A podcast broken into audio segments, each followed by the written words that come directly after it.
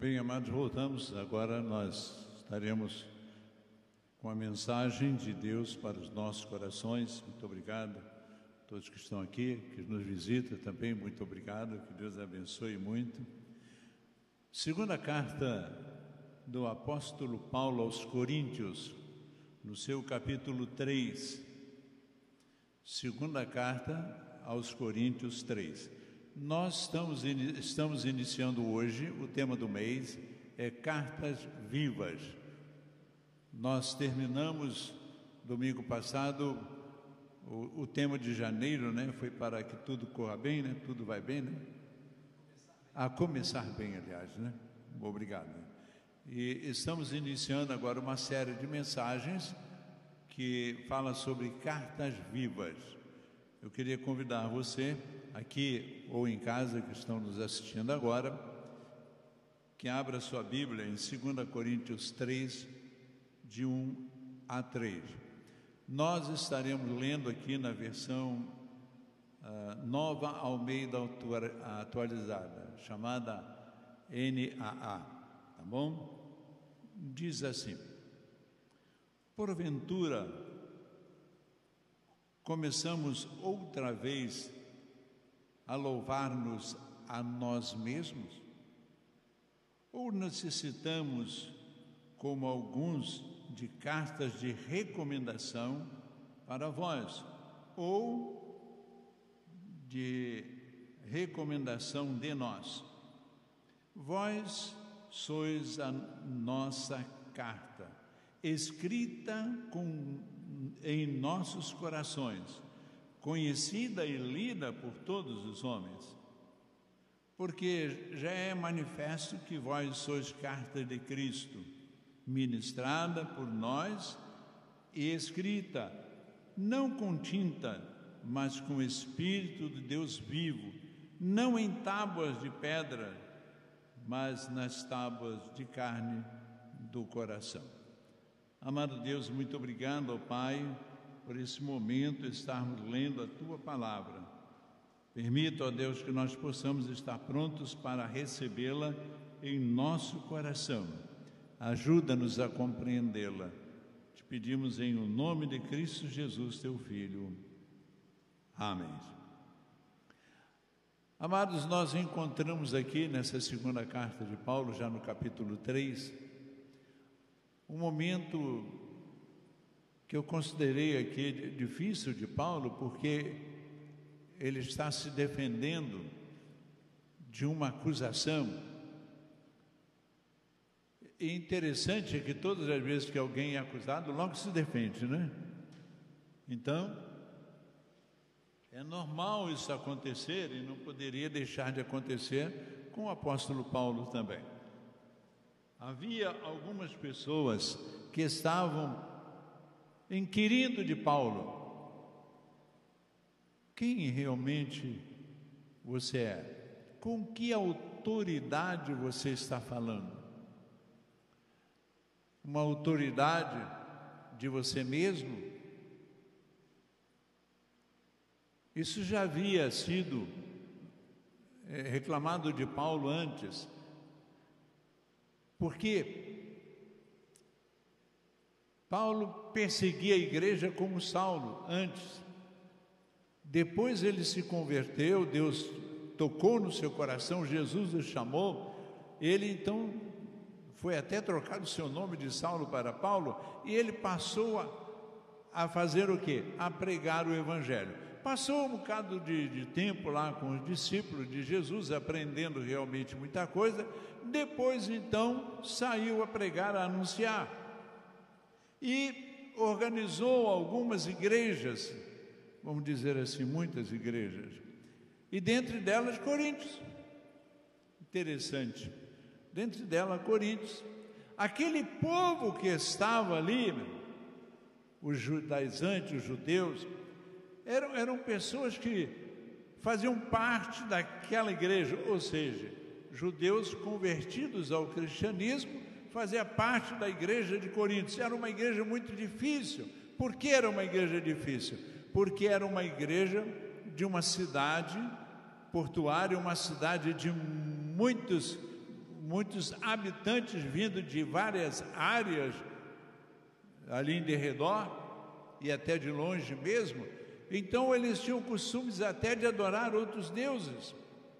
Então é, a igreja era composta de um, de, de um misticismo muito grande com relação a pessoas de crenças religiosas variadas que se converteram ao cristianismo, mas muitas delas ainda levavam em si aquilo que estavam lá no início da sua vida.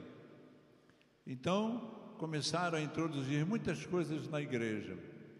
Paulo tomou conhecimento e começou a escrever. Segundo os comentaristas, analisando as duas cartas de Paulo a Coríntios, descobriu-se que foram quatro, não, né, André? Foram quatro cartas, mas só ficou para nós duas. Tá?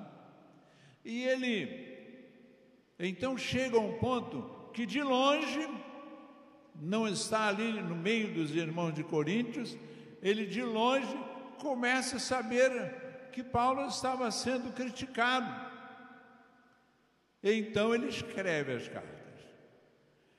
E no capítulo anterior, no capítulo 2, eu vou ler para vocês, no versículo 17, último versículo, ele vai dizer assim: Porque nós não estamos como tantos outros, mercadejando a palavra de Deus, pelo contrário, em Cristo é que falamos na presença de Deus, com sinceridade da parte do próprio Deus. Deus Paulo, aquele, no, no capítulo anterior, ele já fala da sua fidelidade, da sua honestidade para com Deus.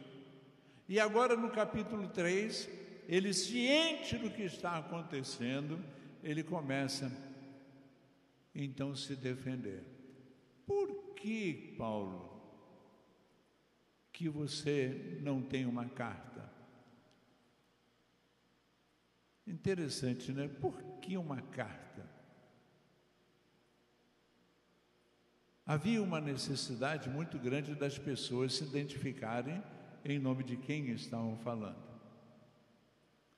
Jerusalém, onde tinha a igreja, vamos dizer assim, no dia de hoje nós falaríamos assim, a igreja matriz, né?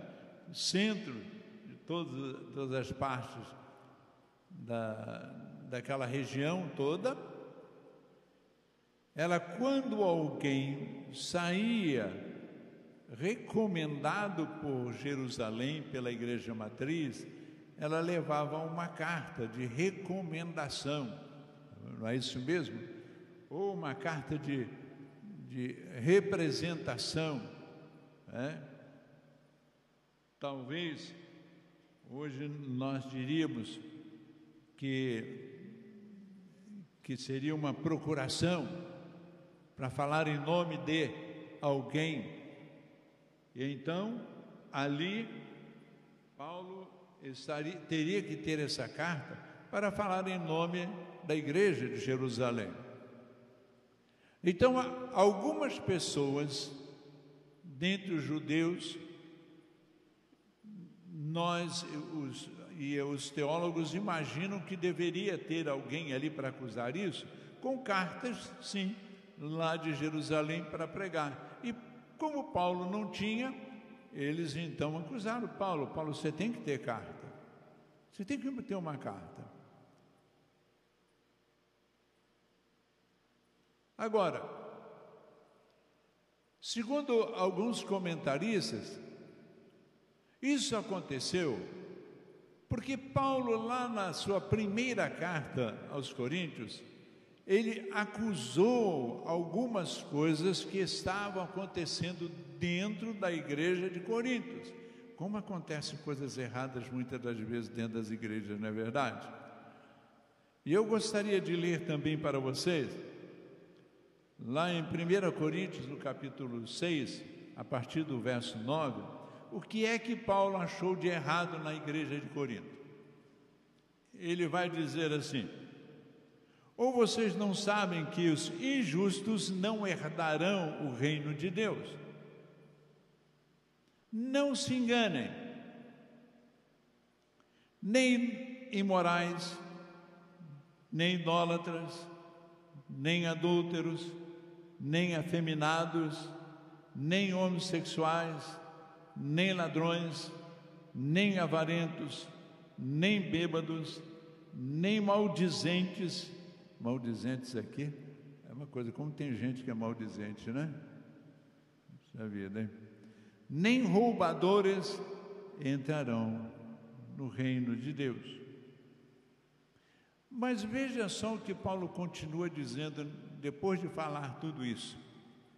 Lá em 1 Coríntios, no capítulo 9, antes do, do tema que nós estamos tendo, ele vai dizer assim: Alguns de vocês eram assim.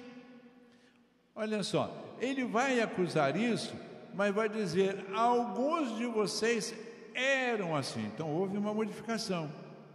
E ele continua: Mas vocês foram lavados, foram santificados, foram justificados no nome do Senhor Jesus Cristo e no Espírito do nosso Deus.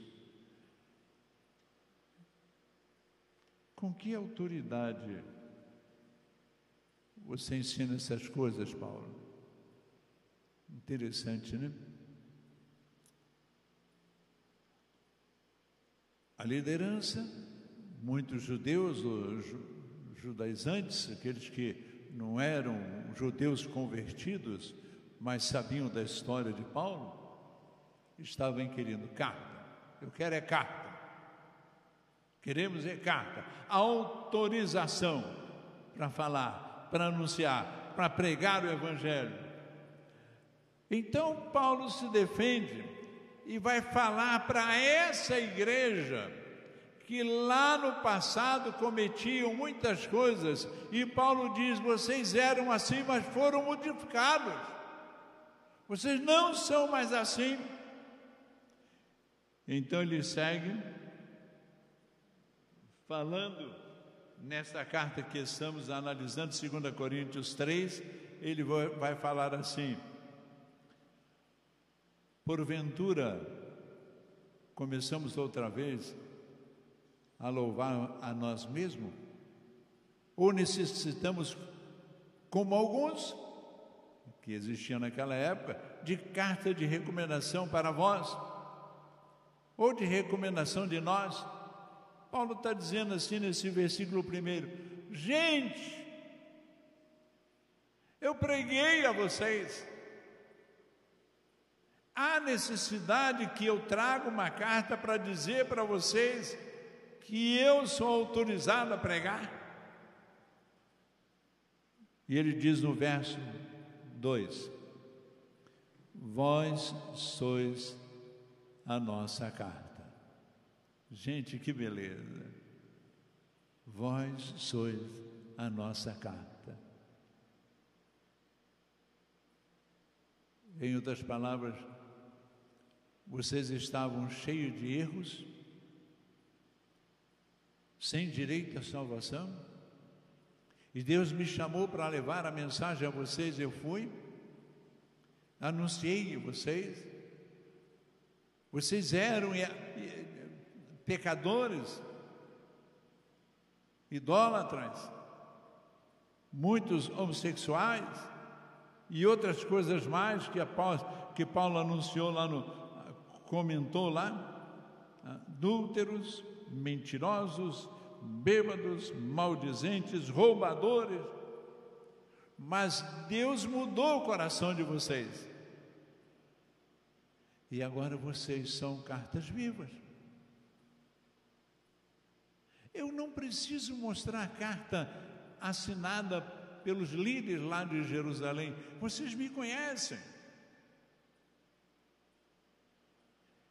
E quais são as características da carta que nós temos?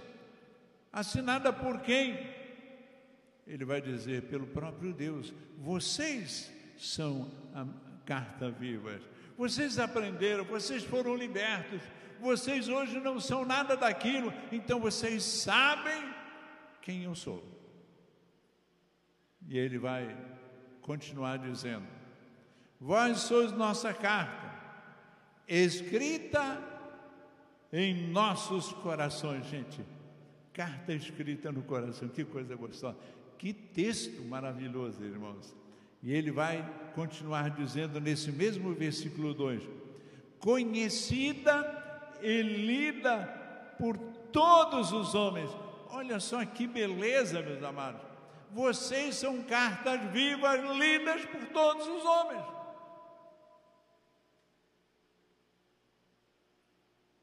Ou seja, a, a vida de vocês é tão importante, tão testemunhal, tão confiante em Deus, tão se envolvendo com as coisas de Deus, que as pessoas veem em vocês a autoridade para falar do Evangelho. Cartas vivas. E reconhecida. E, e o apóstolo Paulo, ele, ele aqui, ele fala de uma maneira irrefutável e não deixa dúvida quando ele diz: conhecida e lida por todos os homens, todos os homens. O povo da cidade de Corinto conhecia aqueles homens. E pelo falar do apóstolo Paulo, reconheciam-nos como servos de Deus. Quando eles começavam a falar do Evangelho, anunciando as boas novas, sabiam que ali estavam cartas vivas falando do amor de Deus que modificou corações. E agora a carta era viva, não escrita por tinta.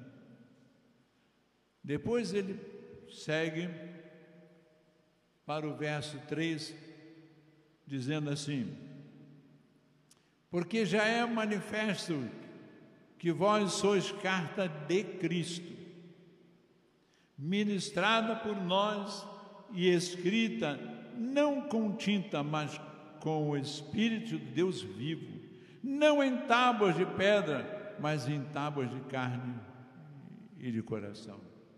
Olha, quando Paulo fala essas palavras, a igreja de Coríntios entende por quê. Ele fala assim, ó, porque já é manifesto que vós sois a carta de Cristo. Olha, vocês que estão pedindo para mim carta, vocês são carta de Cristo. E então ele vai falar assim: ministrada por nós. O que, que Paulo quer dizer? Eu fui chamado por Deus e ministrei a vocês. Eu fui chamado por Deus e preguei a vocês. E agora vocês são carta viva. E o apóstolo Paulo, como sabia muito bem, daquela história lá do Antigo Testamento que está lá em Êxodo, né? Vai dizer que Deus chamou o seu servo Moisés e pediu para ele: Olha, prepara tábuas para me escrever minhas leis. A carta escrita em tábuas naquela oportunidade.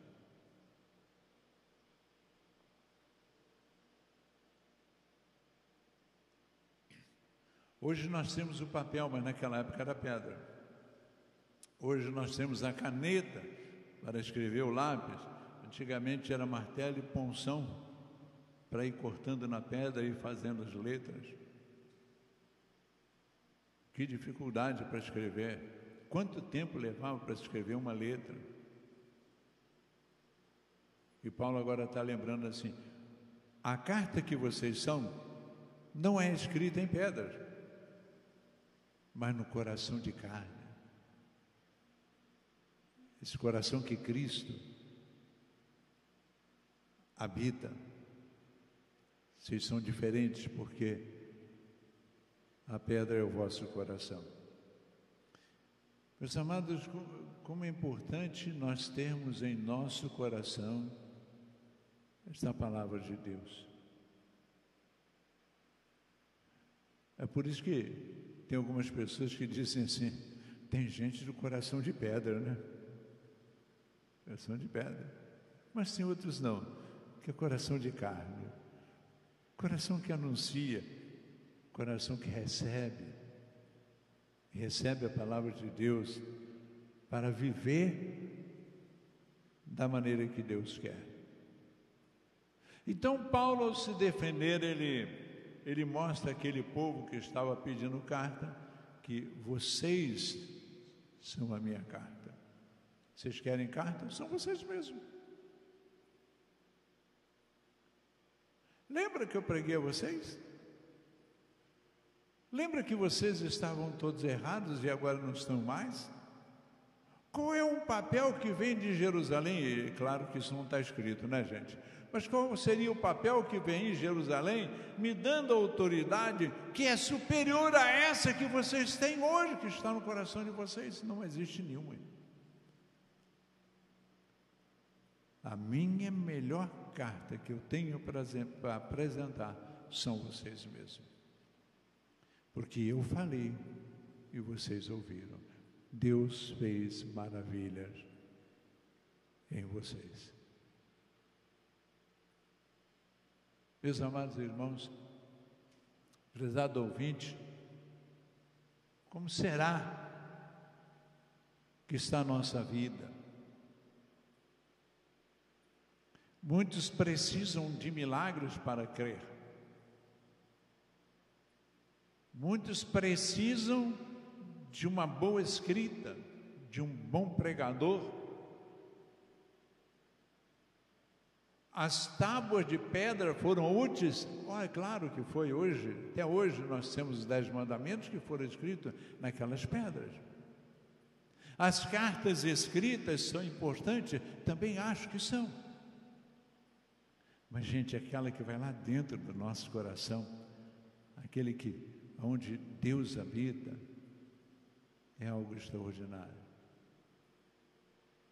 Eu quero convidar a você, para nós pensarmos em algumas coisas da nossa própria vida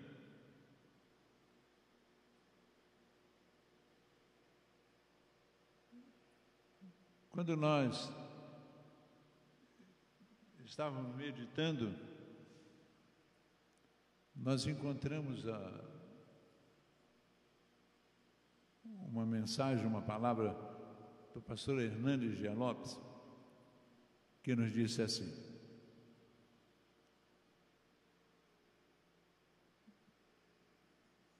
Fala que nós somos cartas, falam né, que nós somos cartas escritas por Deus. Ele é o autor e o remetente. As pessoas podem não ler a Bíblia, mas estarão sempre nos lendo. Achei interessante esse fato. Por isso, nada, de, eh, nada deve macular a honra do autor. Hernandes também fala sobre a antiga e nova aliança. Ele explica que a primeira era sobre o que devemos fazer para Deus. Já a segunda é o que Deus fez por nós. Eu achei interessante quando ele diz: as pessoas não podem, podem não ler a Bíblia, mas estarão nos lendo. Interessante esse fato. Eu gostaria, meus amados, de dizer, porventura, começamos outra vez a louvar a nós mesmos. Quando a gente fala a louvar a nós mesmos, como o apóstolo Paulo, falou, tem, tem muita gente que gosta de se engrandecer, né? ser mais importante. Né? Será que gostamos de ser assim? De ser elevados, de estar num pedestal mais alto? Muitos pregam, mas eu prego melhor. Tem? Muitos falam de Deus, mas eu falo melhor. Muitos oram a Deus, mas eu oro melhor. Deus escuta a oração de muitos, mas escuta mais a da minha. Muitos fazem milagres, mas eu faço mais. Quantos gostam de louvar a si mesmo? Será que estamos no meio desses? Eu, você? Segundo, eu quero convidar a você a ser carta viva, aonde as pessoas possam ler você. O que é ler você? É quando olhar para você, quando ouvir você, eles estarão lendo a Bíblia, estarão ouvindo o que Deus quer, estarão lendo você. Terceiro, devemos ser cartas vivas na evangelização, para que outros se tornem também cartas vivas na ação do Espírito Santo de Deus. Nós não temos poder nenhum. O poder vem lá dos céus. O poder vem do Espírito Santo. Sejamos humildes para receber aquilo que é de Deus e as pessoas possam no ler aquilo que vai por coração de carne dos outros que Deus quer. Amém? Senhor, muito obrigado por estarmos aqui na tua casa nesta noite. Obrigado por podermos aprender que somos cartas vivas. Nosso vizinho, a nossa vizinha, nosso colega de trabalho, os nossos familiares, nossos amigos estarão nos lendo Permita que sejamos cartas vivas para anunciar as tuas maravilhas. Oramos pedindo perdão dos nossos pecados e oramos em nome de Jesus. Amém.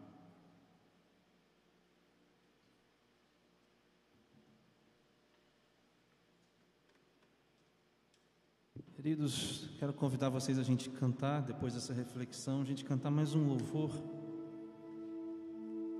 em que você pudesse fazer a sua oração a Deus agora.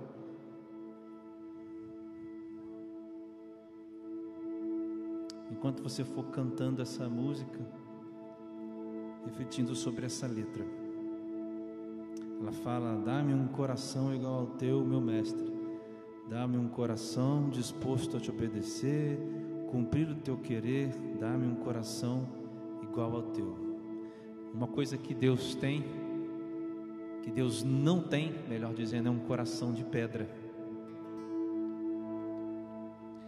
Se tu olhar, Senhor,